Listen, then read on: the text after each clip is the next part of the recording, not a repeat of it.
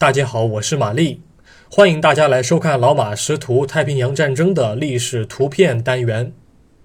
今天是二零二一年十一月二十日，我想展示的是一张一九四三年同月同日所拍的照片。一九四三年十一月二十日，美国海军陆战二师的部队正准备越过幕墙向内陆机场挺进。该部队参与的作战是塔拉瓦之战。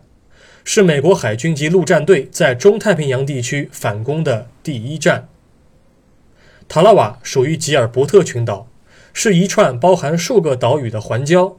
而我们通常意义上了解最多的战事，其实都发生在塔拉瓦环礁西南面的比修岛，或者称为贝蒂奥岛。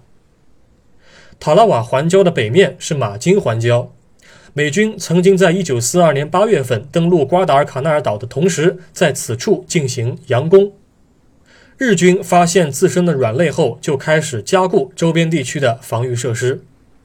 1943年2月，横须贺第六海军特别陆战队来到吉尔伯特群岛，开始修建地面防御设施。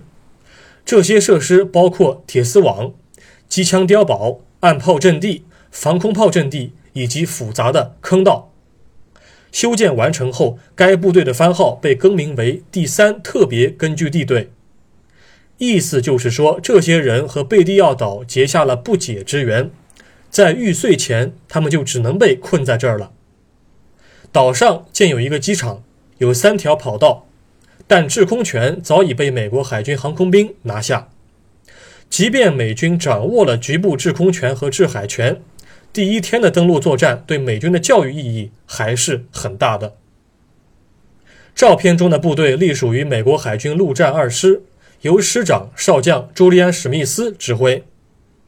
岛上的椰子树要么就是被砍了头，要么就是发型凌乱。这些发型可不是海风吹的，而是炮弹和冲击波给他们定了型。可以看到，这些士兵普遍装备了 M1 加兰德步枪。但是背负了太多弹药和工兵铲，他们面前的幕墙其实是非常有效的防御设施，千万不可小瞧他们。首先，这些躺倒的树干是日军就地取材的产物，倒是省得爬树捞椰子了。第二，这些幕墙能够有效的抵抗炮击。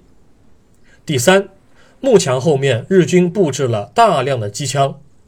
登陆的美军在缺少炮火支援和喷火器的情况下，很容易被压制。而美军要将轻武器的子弹送进开口狭窄的射击口，并击毙机枪手，其难度要远远超越日军打美军。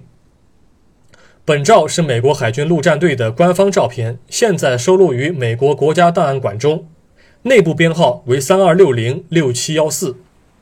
感谢您收看今天的节目，我们过几天再会。